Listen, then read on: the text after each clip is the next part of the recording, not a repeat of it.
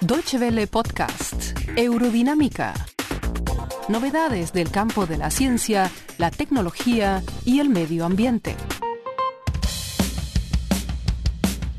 Bienvenido a Eurodinámica, el podcast de ciencia y tecnología de Deutsche Welle que encontrará en www.de barra ciencia. Esta semana hablaremos sobre la construcción de edificios energéticamente eficientes. Debe consultó al respecto al experto alemán Wolfgang Feist, que desde hace más de dos décadas diseña edificios eficientes. En la actualidad, las llamadas casas pasivas solo requieren una décima parte de la energía que se usa en casas convencionales. Feist explica que en una casa eficiente es importante aislar bien la fachada y las ventanas. En lugares muy calientes no debe entrar mucha energía solar a los cuartos, y en cambio, en lugares donde hace mucho frío, la mayor cantidad de energía posible. Otro elemento de la casa pasiva es el sistema de ventilación con recuperación de calor.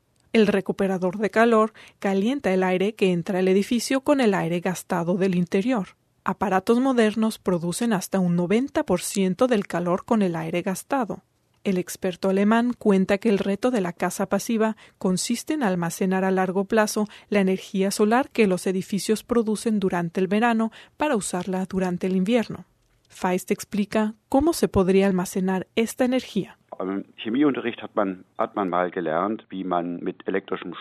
Por medio de la electrólisis se puede separar el agua en hidrógeno y oxígeno. El hidrógeno es un buen portador de energía que puede ser convertido en metano. El metano, por su parte, se puede almacenar en grandes depósitos de gas natural que ya existen hoy día. Entonces, en el invierno se puede producir energía y calor a partir del metano. Dentro de 30 a 40 años, este concepto se habrá llevado a la práctica en todo el mundo. Das ist das Konzept, was wir so in 30, äh, 40 Jahren als allgemeine Energieversorgung äh, überall auf der Welt letztendlich realisiert haben werden.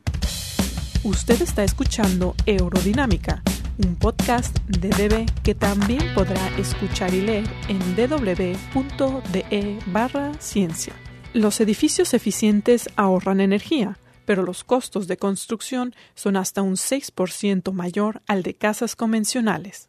Sin embargo, Feist indica que en una casa pasiva los intereses y la liquidación del crédito son menores a los gastos que supondría pagar la energía en una casa convencional.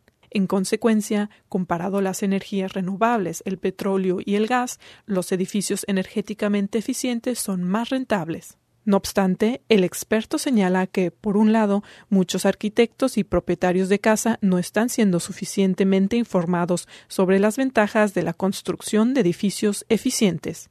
Por otro, muchos inversionistas optan por la manera más barata de construir, puesto que más tarde no tendrán que pagar los costos de la energía. En Europa, las primeras casas pasivas se construyeron hace más de 20 años. En la actualidad hay varias decenas de miles. Feist explica cómo se pueden hacer más populares las casas pasivas en otras partes del mundo. Lo importante es tener una casa de muestra para que los visitantes vean que una casa pasiva también funciona en su región. El año pasado investigamos a nivel mundial cómo tienen que ser las casas pasivas, si éstas se quieren construir, por ejemplo, en México, Indonesia o Alaska. El segundo paso es la información. Los arquitectos e ingenieros deben saber que existe algo así y cómo funciona. Y, por último, se pueden crear programas de incentivos a la construcción eficiente. Äh, el sector de la construcción es responsable de más de un 30% de las emisiones de gases de efecto invernadero en el mundo. Por ello, Wolfgang Feist está convencido de que es importante informar al público, así como a los políticos, sobre las ventajas de la construcción energéticamente eficiente. Muchas gracias por su atención. Más informaciones sobre nuestros contenidos en nuestra página de internet www.de y en Facebook y Twitter.